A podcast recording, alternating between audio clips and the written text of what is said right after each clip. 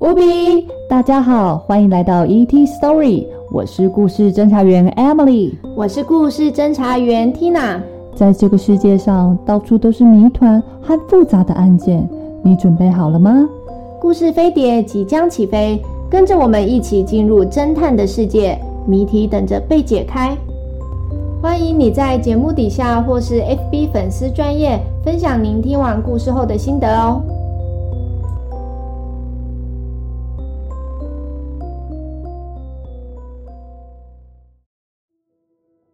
第八章，命悬一线。上一集，侦探小组经历了劳尔摩托车失控撞纪念碑的事件后，疲累的准备回家。二十分钟后，已经过了午夜。侦探们从计程车下来后，发现奥托叔叔家里还是一片漆黑，看来他今天又在实验室过夜了。桑德拉从废纸回收里翻出昨天的报纸。亚明打了个哈欠，说着：“今天可是真累呀。”他打开了门，打开了灯。他进屋里就被吓得连气都喘不上来了呢。他们每个人的床的上方都吊着一个被麻绳绑住脖子的人偶。当看到人偶的脸时，桑德拉手里的那份报纸掉在地上，那那是他脸的样子。马里奥冷笑着说着：“现在我们也被拉进来了。”亚明跳上床，一股火的扯下吊在天花板上的人偶。当他盯着那张和自己长相一样的脸时，觉得那个人偶正裂开嘴，邪恶的嘲笑着他。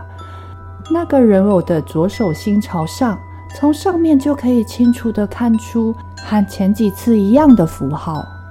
第二天。他们六点半就起床了，没有时间去吃早餐。直觉告诉他们，他们现在的处境很危险。桑德拉把报纸递给了朋友们，并说着：“这就是为什么普雷瓦尔博士不相信劳尔是自杀的原因。”马里奥把当地报纸上的文章读了出来：“学生神秘自杀，警方面对的仍是一团迷雾。”两周前，那个尖叫着被公车撞死的大学生，被发现手上有一个圆形纹身。除此之外，调查人员目前没有发现任何其他线索。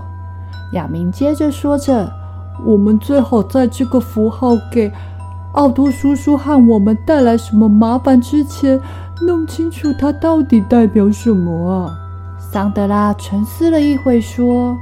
先是树林里那件事，接着是劳尔和奥托叔叔的突然发病，劳尔的精神错乱，还有人偶和报纸上的报道，这里面有很多可疑之处。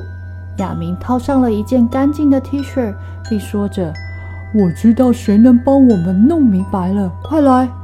卡斯特拉和他的父母住在太子港一处不怎么整洁的装修简单的房子里。桑德拉敲了敲门，开门的是卡斯特拉。他把一头秀丽的长发盘了起来。他对侦探组的到访感到惊讶，并问着：“你们在这干嘛？”马里奥开门见山的说着：“卡斯特拉，我们现在有十万火急的事要找你。”卡斯特拉把侦探组带到了屋子后面的走廊上，并回应着。我没多少时间，一会儿还得去实验室。克莱恩博士还有很多待办的事情。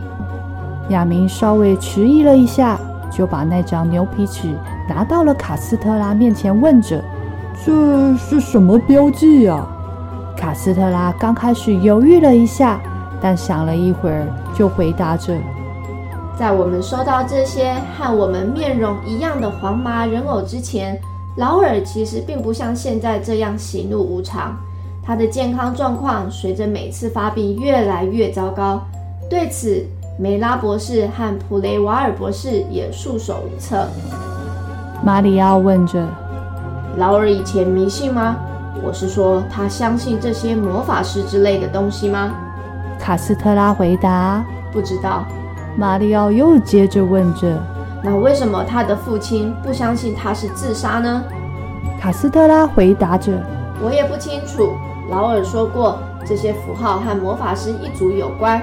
卡斯特拉又沉默了一会，然后用非常小声、接近呢喃的状态回答：“我知道这听起来很疯狂，但他们确实有些神秘的力量。”桑德拉连忙追问着：“谁？卡斯特拉？你说的是谁？”但卡斯特拉却没有再回答了。马里奥想继续问下去：“你必须告诉我们，卡斯特拉，为什么会有人有这样的力量，并企图杀死我的叔叔？”卡斯特拉深深地吐了一口气，回答：“因为他的研究发现。”亚明感到很惊讶地问着：“研究发现？什么发现？”